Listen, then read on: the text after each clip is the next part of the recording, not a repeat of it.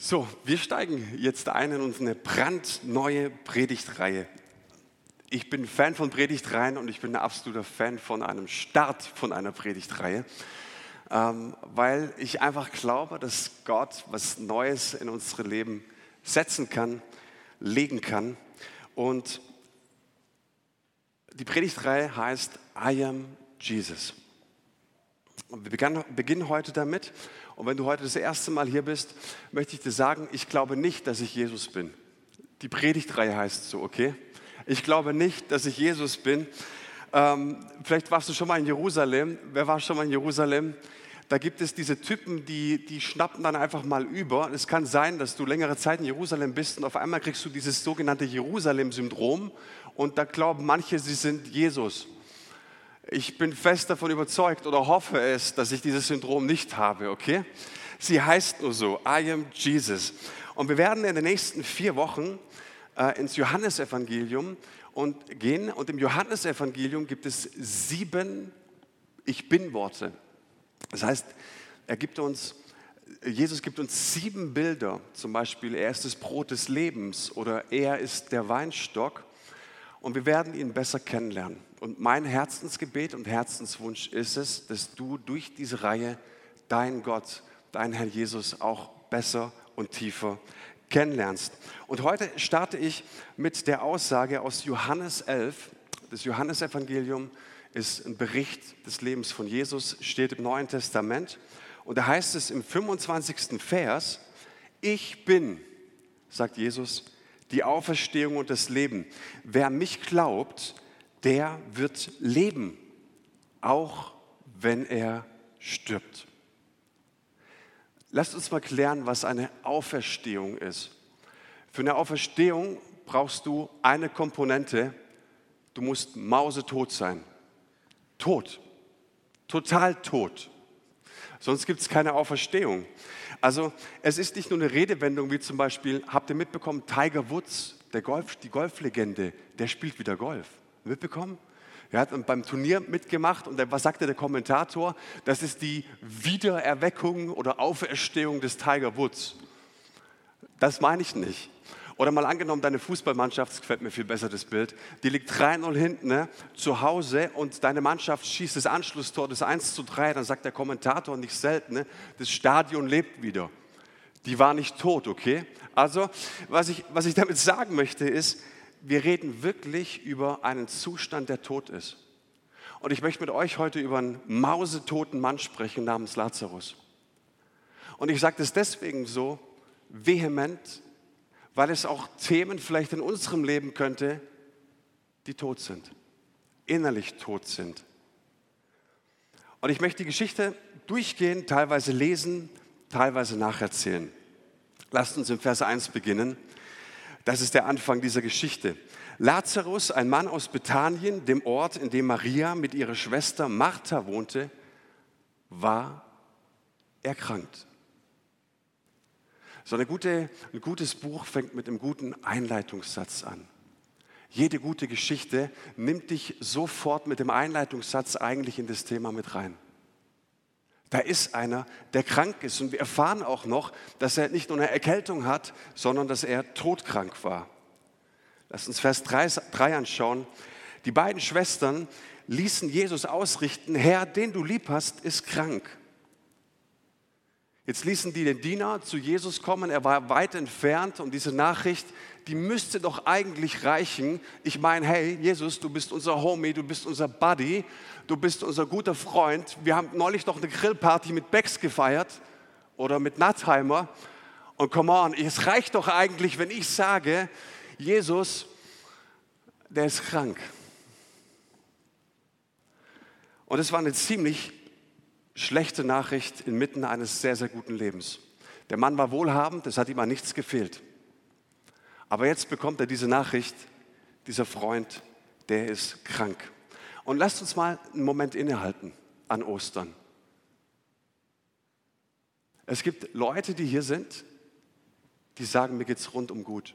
Ich bin mega happy, ich bin versorgt. Ich, ich, meine einzige Sorge ist, wie ich zum Osterbraten komme heute Mittag. Aber dann gibt es vielleicht auch Leute, die hier sind, in denen es nicht so aussieht. Vielleicht hast du oder vielleicht habt ihr demnächst eine schlechte Nachricht erhalten, eine Diagnose erhalten. Ich meine, wie geht es der Mama, die hochschwanger ist und die kommt ins Krankenhaus und die Herztöne sind nicht richtig und funktionieren nicht richtig? Es gibt so schlechte Nachrichten und ich dachte da an einen alten Freund, ähm, war früher bei uns in der, in der Gemeinde in Fellbach und der saß mit seiner Familie in Sizilien in einem Restaurant. Die Schwester war mit so einem Mafiosi verheiratet, aber eigentlich war alles friedlich. Und überleg mal, du sitzt mit, deinem Kinder, mit deinen Kindern beim Abendessen und irgendwelche Typen kommen rein und ballern wie wild um sich und treffen deinen Mann zweimal in die Brust. Der mit Krankenwagen ins Krankenhaus hat um sein Leben gekämpft, aber wie durch Wunder hat er überlebt. Und überleg mal, du hörst diese Nachricht, ein guter Freund wird im Urlaub über den Haufen geschossen. Und stell dir vor, dass du in die Reha gehst und dass du wieder so quietschlebendig wirst und du in die Wiedereinkleiderung der Arbeit gehst und fünf Wochen später kriegst du dröhnende Kopfschmerzen, du gehst zum Arzt und er sagt dir nach langer Untersuchung, du hast Gehirntumor. Es gibt so richtig schlechte Nachrichten, die wir einfach nicht hören wollen. Und ich sage das deshalb, weil es genau so eine schlechte Nachricht war. Da ist einer am Sterben. Und dann heißt es in Vers 4, als Jesus das hörte, sagte er, am Ende dieser Krankheit steht nicht der Tod, sondern die Herrlichkeit Gottes. Der Sohn Gottes soll durch sie in seiner Herrlichkeit offenbar werden. Und wenn du diesen Gedanken das ist der Kerngedanke, das ist die Krux. Wenn du den hier nicht verstanden hast und verinnerlicht hast, verstehst du die ganze Geschichte nicht. Dann bleibt sie für dich eine nette Geschichte, aber sie spricht dir nicht in dein Leben. Erklär mir das. Gott wird sich verherrlichen durch eine Sache, die sich keiner von uns wünscht, die du nicht mal deinem Feind wünschst. Gott wird sich durch die schlimmste Nachricht, die du dir überhaupt nur vorstellen kannst, verherrlichen. Was, was heißt verherrlichen?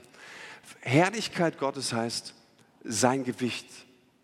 Im Hebräischen sehen wir dieses Wort, das Herrlichkeit Gewicht bedeutet. Die Herrlichkeit Gottes ist das Gewicht seiner Liebe, das Gewicht seiner Güte, das Gewicht seiner Schönheit das Gewicht seiner Gnade. Und so können wir sagen, dass Gottes Wunsch es ist, dass seine Liebe, seine Güte, seine Gnade, die Kraft seiner Vergebung, die Kraft seiner Auferstehung in deinem und in meinem Leben immer mehr Gewicht bekommen. Wie? Wir sehen hier durch schlechte Nachrichten. Weißt du, ich liebe mein Leben. Ich liebe meinen Beruf, ich liebe die Kirche, ich liebe den Osterfest. Ich liebe es, mit Menschen unterwegs zu sein. Ich liebe Freundschaften zu haben. Ich liebe es, mit Menschen unterwegs zu sein, die mich inspirieren, die mich weiterbringen. Ich liebe diese ganze Sache Gottes.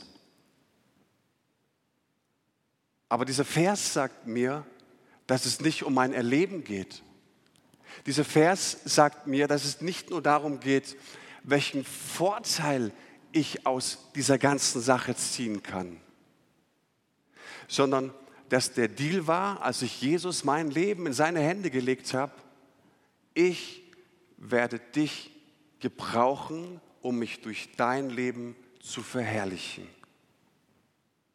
Und das schmeckt uns nicht. Wem gehört mein Leben? Und die Frage muss geklärt sein, sonst haben wir den Punkt nicht. Lasst uns mal weitergehen. Die Verse 5 bis 14, ich werde sie mal ein bisschen nacherzählen.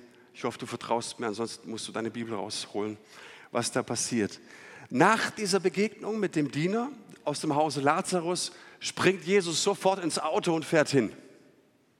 Ihr müsst mich korrigieren, wenn ich was Falsches sage. Nein, er wartet noch zwei Tage. Also zwei Tage tut er gar nichts. Scharfzüngig könnten wir sagen, er lungert rum. Was wartet der denn hier? Es gibt Arbeit. Alle flippen aus und er wartet. Zwei Tage später sagt er zu seinen Jüngern, was sagt er? Hey, lasst uns nach Judäa gehen. Und als sie das hörten, flippten sie wieder auf, weil sie wussten, ne, Jesus ist die meistgesuchteste Person in diesem Gebiet. Die werden uns umbringen. Und jetzt marschiert er auf einmal los, zwei Tage später. Und ich liebe diese Geschichte, weil wenn ich dabei gewesen wäre, hätte ich genauso kapi wenig kapiert wie die anderen, nämlich gar nichts. Was ist denn hier los? Und ich möchte mit euch drei verschiedene Personen oder Charaktere anschauen, die uns in dieser Geschichte präsentiert werden. Und sie zeigen uns, was passiert in uns, wenn wir schlechte Nachrichten erhalten. Was passiert, wenn Gott sich nicht gleich in Bewegung setzt? Der eine ist Thomas, das ist ein Jünger. Da möchte ich über Maria sprechen und über die Schwester Martha.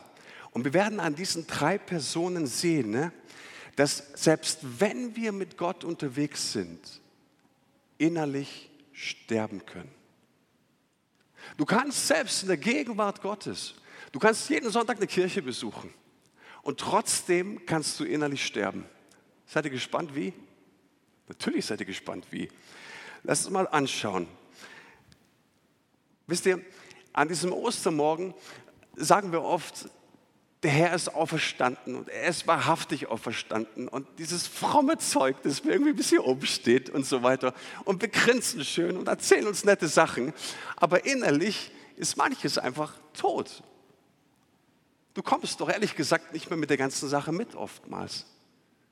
Du schaust in die Gesichter und alles ist immer so fromm und so nett und dann schaust du in die Ehen und du schaust in die Familien und du schaust in die Situationen und du schaust, wie sich Menschen verhalten, wenn sie ein kleines bisschen kritisiert werden.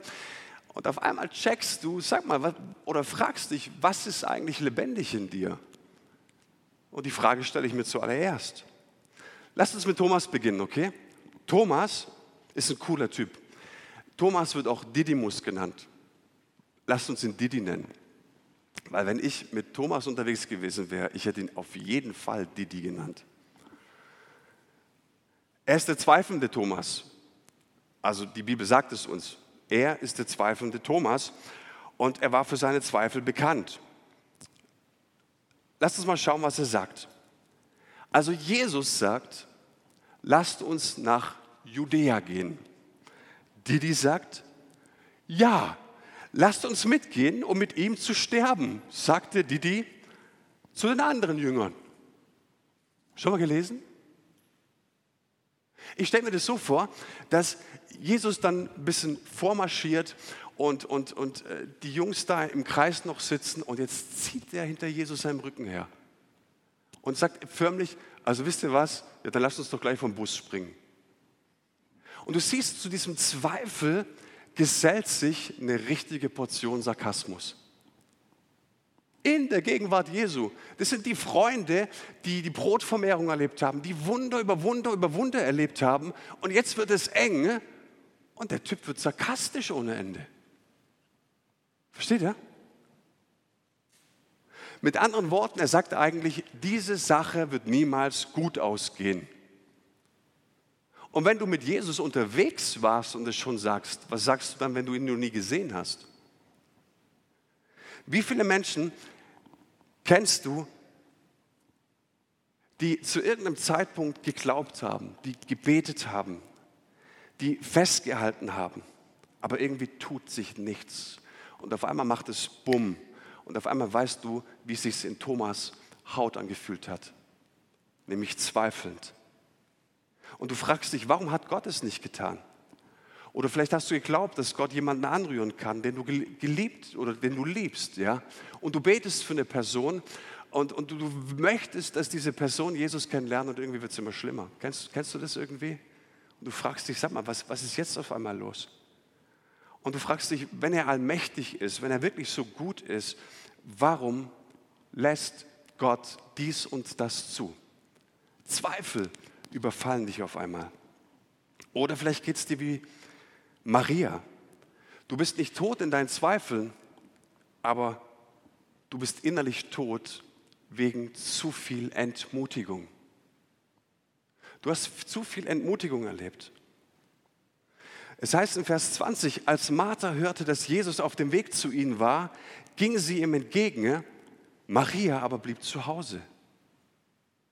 Wisst ihr, diese Maria, diese tolle Frau Gottes, die hört, dass Jesus kommt und sagt sich innerlich, pff, wozu, wozu noch? Wozu noch? Warum in die Kirche gehen, wenn mein Leben doch sowieso so miserabel aussieht? Warum in Gebetskreise gehen? Warum so einen QR-Code einscannen lassen? Warum Gebetskarten ausfüllen? Warum hier in die Gebetsecke gehen? Und manchmal glaube ich, ich weiß, warum so wenig gebetet wird, weil wir wahrscheinlich gar nicht mehr glauben, dass Gott irgendwas tun kann. Stimmt es? Weil wir entmutigt sind. Weil wir vielleicht diese Kraft Gottes schon lange nicht mehr erlebt haben, dass er eingreifen kann. Wozu die Mühe? Und es könnte, ehrlich gesagt, auch bei uns jetzt gerade der Fall sein, jetzt gerade im Moment. Wozu sich die Mühe machen? Ich kann nichts ändern, ich werde mich immer allein fühlen, ich werde immer deprimiert sein, ich werde immer in diesem Sackgassenjob sein, ich werde nie einen Mann kennenlernen. Ich war gestern auf einer Hochzeit und kam an den Tisch zurück und es unterhalten sich zwei Frauen darüber, nette Frauen, Mitte 30, die einfach völlige Depri-Schub hatten, weil sie niemanden kennengelernt haben. Und dann kommst du in diese deprimierende Stimmung und die eine erzählt mir noch davon und du denkst so als Pastor, jetzt müsste dir irgendwas Kluges einfallen, aber du dachtest dir, Kacke, ich weiß überhaupt nicht, was ich sagen soll. Es ist so entmutigend. Wirklich, manche Dinge sind entmutigend. Und vielleicht bist du gerade an diesem Punkt. Und vielleicht zeigst du es nicht, weil heute Ostern ist. Aber ehrlich gesagt, fühlst du dich so. Oder wir schauen uns die dritte Person an, Martha. Martha starb immer mehr ab, weil sich die Dinge so unendlich weit oder lang hingezogen haben. Es dauert so ewig. Kennst du diesen bescheuerten Spruch? Er ist für mich tatsächlich bescheuert. Ähm, Gott kommt spätestens rechtzeitig. Das kannst du, das kannst du jemandem sagen, wenn du das erlebt hast. Aber wenn jemand schon lange, schon lange auf etwas sehnsüchtig wartet, auf ein Eingreifen Gottes und du ihm sagst, hey, Gott kommt spätestens rechtzeitig, dann geh lieber in Deckung. Jesus hätte irgendwie früher kommen sollen, sagt sich die Martha. Aber er tat es nicht. Warum? Er hat zu lange gebraucht. Und dann siehst du diesen riesen Vorwurf, den sie Jesus macht. Als Jesus nach Bethanien kam, erfuhr er, dass Lazarus schon vier Tagen begraben worden war. Das war einfach mal der Fakt, der hier vorlag. Und jetzt müssen wir eins verstehen, den Kontext. Es gab damals so einen, Volksglauben, es war mehr Folklore, ähm, dass der Geist im Körper eines Menschen, eines toten Menschen, noch drei Tage bleiben konnte. Am vierten Tag war der aber weg. Das steht nicht in der Bibel, das steht auch nicht irgendwie im Alten Testament, das war einfach so ein Volksglaube und trotzdem war er Bestandteil. Und jetzt kommt er am vierten Tag an. Jetzt, wenn überhaupt nichts mehr zu machen ist, jetzt kommt Jesus ums Eck. Und nach vier Tagen verließ der Geist den Körper. Ich habe es eben schon gesagt. Und Maria, die präzisiert den Zustand des Lazarus schon. Er sagt, sie sagt, er stinkt. Da ist nichts mehr, aber auch überhaupt gar nichts mehr zu machen. Das Spiel ist gelaufen. Und dann kommt dieser schwere Vorwurf. Herr, sagte Martha zu Jesus, wenn du hier gewesen wärst, wäre mein Bruder nicht gestorben. Hättest du so gehandelt, wie wir es dir aufgetragen haben, wäre alles gut. Und keiner von uns würde das Jesus so niemals sagen, aber ich merke das in meinem eigenen Leben, genauso denke ich oft. Jesus, hättest du das getan, wofür ich bete, hättest du genau das getan, was mir logisch erschien, dann wäre alles gut. Du hast zu lange gebraucht, Jesus. Vielleicht wartest du schon ewig auf eine Gebetserhörung. Ich war so Feuerflamme, als wir uns in den Levianlagen für das Ukraine-Gebet getroffen haben und du dachtest so, oh, da ist so viel Glaube, da ist so viel Leidenschaft da und, und wir beten und wir glauben wirklich, dass Gott Wunder tut und richtig eingreift und nach zwei, drei Wochen dieser Krieg beendet ist. Und du merkst auf einmal diese riesen Challenge in deinem Herzen, dass du jeden Donnerstag in die Anlagen gehst und betest und du irgendwie noch grauenvollere Nachrichten hörst. Kennst du das? Und diese Frage, wie stehst du jetzt zu dieser Situation? Wirst du weiter beten oder, wirst, oder fragst du irgendwann mal Gott, warum reagierst du da drin nicht? Am Anfang bist du so Feuerflamme, weil du denkst, mein Gebet wird etwas bewirken. Mein Gebet wird diesen Krieg beenden oder unser Gebet zumindest. Und je länger es sich hinzieht, desto mehr spürst du dann auf einmal, da ist etwas in deinem Herzen, da steht ein Widerstand auf.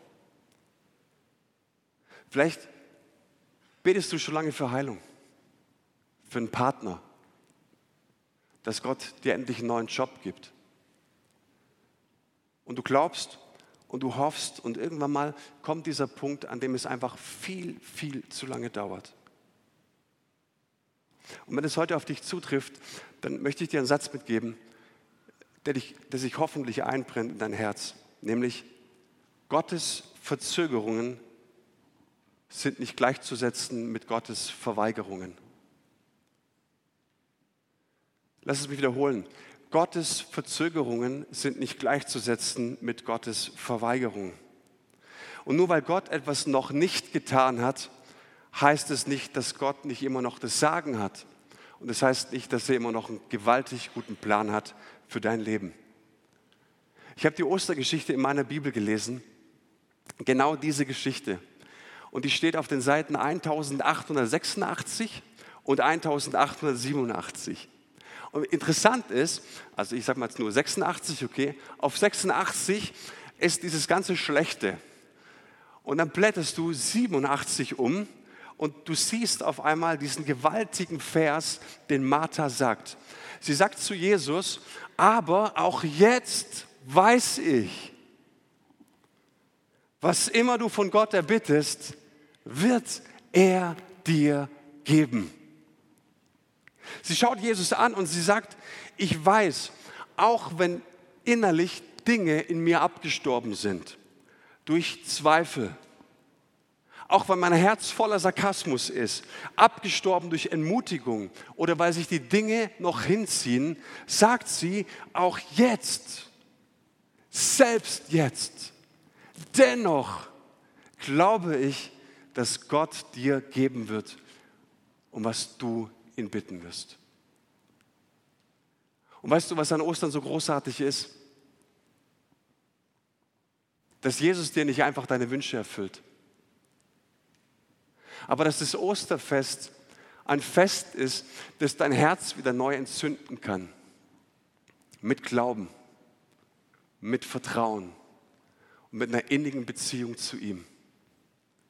Dass wir sagen können über den Dingen, die abgestorben sind in unserem Leben, selbst jetzt. Und ich wünsche es dir für deine Situation, für deine Herausforderungen, dass du hier rausmarschieren kannst und sagst, Jesus, du bist gut und ich werde das wieder in meinem Vokabular einpflegen. Selbst jetzt kannst du. Ich glaube, dass einige von uns das brauchen. Du steckst vielleicht auf Seite 86 fest.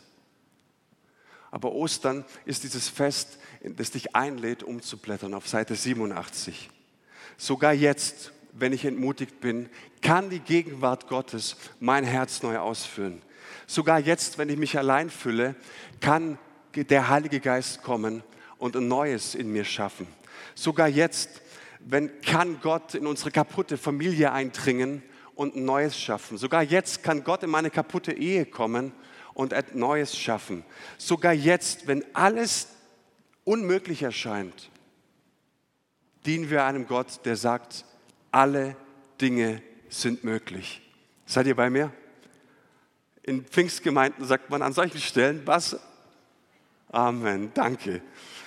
Sogar jetzt kann die Kraft der Auferstehung etwas Fundamentales in meinem Leben bewirken. Und dann heißt es weiter, dein Bruder wird auferstehen, sagt Jesus. Da sagte Jesus zu ihr, ich bin die Auferstehung und das Leben.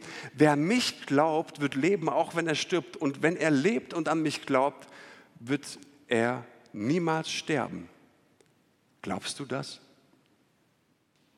Und das ist keine rhetorische Frage, sondern es ist eine Frage an uns. Glaubst du das? Weißt du, Jesus hat niemals gesagt, dass er in der Lage ist, kaputte Dinge zu reparieren. Er hat niemals gesagt, dass er Totes lebendig machen kann. Er hat gesagt, ich bin die Auferstehung. Es geht nicht um das, was Jesus tun kann, sondern es geht um eine Person. Und du solltest in deinem Herzen sicher gehen, wie du zu dieser Person stehst. Er sagt, ich bin die Auferstehung und das Leben. In der Beziehung zu mir erlebst du den Reichtum. Und deswegen ist es wichtig, dass wir uns immer wieder sagen, gerade in diesem Osterfest, wie stehe ich zu diesem Jesus?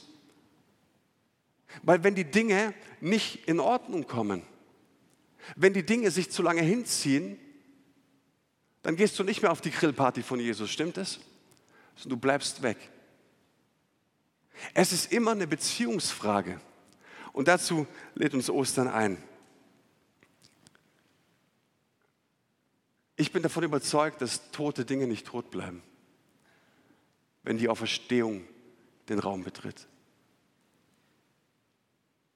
Weißt du, Jesus hat so ziemlich jede Beerdigung, aber so richtig ruiniert, auf die er gegangen ist. Und auch die völlig ruiniert. Jetzt kommt er vor dieses Grab und sagt den Jüngern, rollt den Stein weg. Und da kommt noch die Martha und sagt, bemühe dich nicht, Jesus. Ist ein tolles Bild für, wie oft wollen wir Jesus schonen in unserem Leben. Bemühe dich nicht, ist alles tot. Der stinkt schon. Und Jesus steht vor das Grab und sagt, rollt den Stein weg. Und was macht Lazarus? Er kommt. Und wenn du dich unfähig fehlst, heute für Jesus zu leben, durch Jesus zu leben, wenn du dich so fühlst und dich fragst, was kann Gott denn mit mir anstellen, dann sage ich, welche Voraussetzungen hat ein Lazarus mitgebracht? Der war mausetot.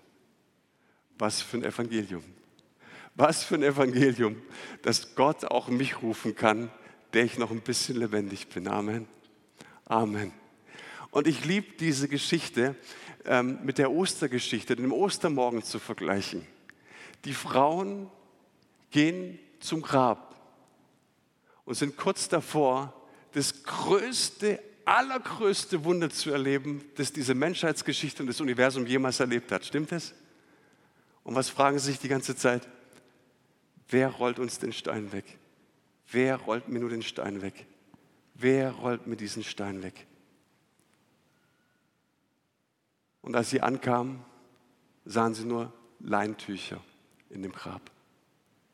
Und vielleicht bist du heute Morgen hier und du fragst dich genau dieselbe Frage. Wer rollt mir diesen Stein weg? Der so schwer in meinem Herzen liegt. Und ich möchte dich ermutigen, heute Morgen mit dieser Osterbotschaft. Jesus steht auch vor unseren Gräbern und spricht, rollt den Stein weg und spricht heute lebendig zu dir, komm raus. Komm raus, du sollst leben. Komm raus aus deiner Sünde. Komm raus aus diesen Zählern, von denen du denkst, dass Gott nichts mehr tun kann. Komm heraus. Und in diesem Moment bin ich an diesem Moment, in dem ich machtlos bin, weil ich dir nur was erzählen kann. Aber ich kann dir versprechen, wenn du dich wirklich aufmachst, in der Offenheit vor Jesus kommst, auch jetzt in dieser Reaktionszeit, kann er Neues bewirken in deinem Herzen. Jesus ist gestorben, das haben wir am Karfreitag von ganzem Herzen auch erlebt. Er ist gestorben und er hat getragen all deine Last, deine Sünde, was du verbockt hast, deine Geschichte, deine Biografie, dass dir wehgetan wurde, deine Zweifel, dein Unglauben, dein Sarkasmus. Er wurde erniedrigt am Kreuz und ist gestorben für dich. Er wurde in den Grab gelegt. Er war drei Tage dort und dann ist er auferstanden an Ostern. Und diese Kraft, sagt die Bibel, möchte in dir wirksam sein. Und in dem Moment, wo du verstehst, es geht nicht einfach nur um in eine Kirche zu gehen. Es geht nicht einfach nur darum, dass du nette Geschichten nacherzählen kannst. Es geht nicht nur darum, fünf Bibelverse auswendig zu wissen und zu glauben, du hast alles gecheckt, sondern es geht darum, dass diese Kraft in deinem Leben wirksam ist. Und meine Freundin, mein Freund, ich sag dir, wenn du diese Kraft jetzt in diesem Moment nicht erlebst, dann würde ich an deiner Stelle mal ein bisschen rebellieren gegen diese Unmöglichkeiten, mit denen du zu kämpfen hast. Weil meine Bibel sagt, dass unser Herr das Grab besiegt hat. Und so kann unser Herr und mein Gott auch dein Grab besiegen. Amen. Amen. Lasst uns gemeinsam aufstehen und die Band darf nach vorne kommen.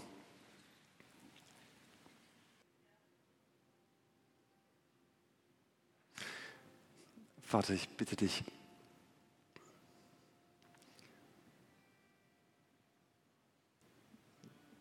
dass du Menschen in, in diesem Raum anrührst.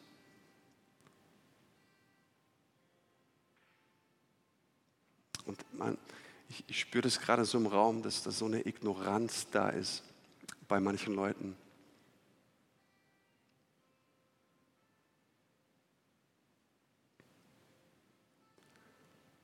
Und dass Gott in diesem Moment dich von ganzem Herzen berühren kann. Und ich spüre, dass du, dass du heute hier bist und du sagst, nette Predigt. Ich, ich lege diese Predigt unter den Hunderten von Predigten, die ich schon gehört habe zu Ostern ab. Und vielleicht hast du vergessen, dass es wirklich diese Kraft ist, die Dinge verändern kann. Diese Kraft, die deine Zweifel durchbrechen kann. Diese Kraft, die dir neue Hoffnung schenkt und neue Hoffnung bringt für dein Leben.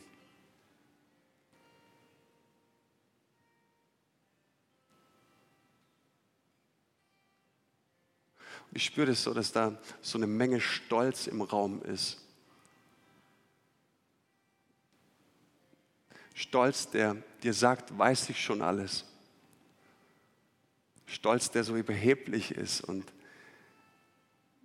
und Jesus einfach nicht an dein Herz lässt. Vielleicht weil du Angst hast, aufs Neue berührt zu werden. Weil du Angst hast, dass er, dass er aufs Neue dein Herz berührt, dass er aufs Neue deine Wunden berührt.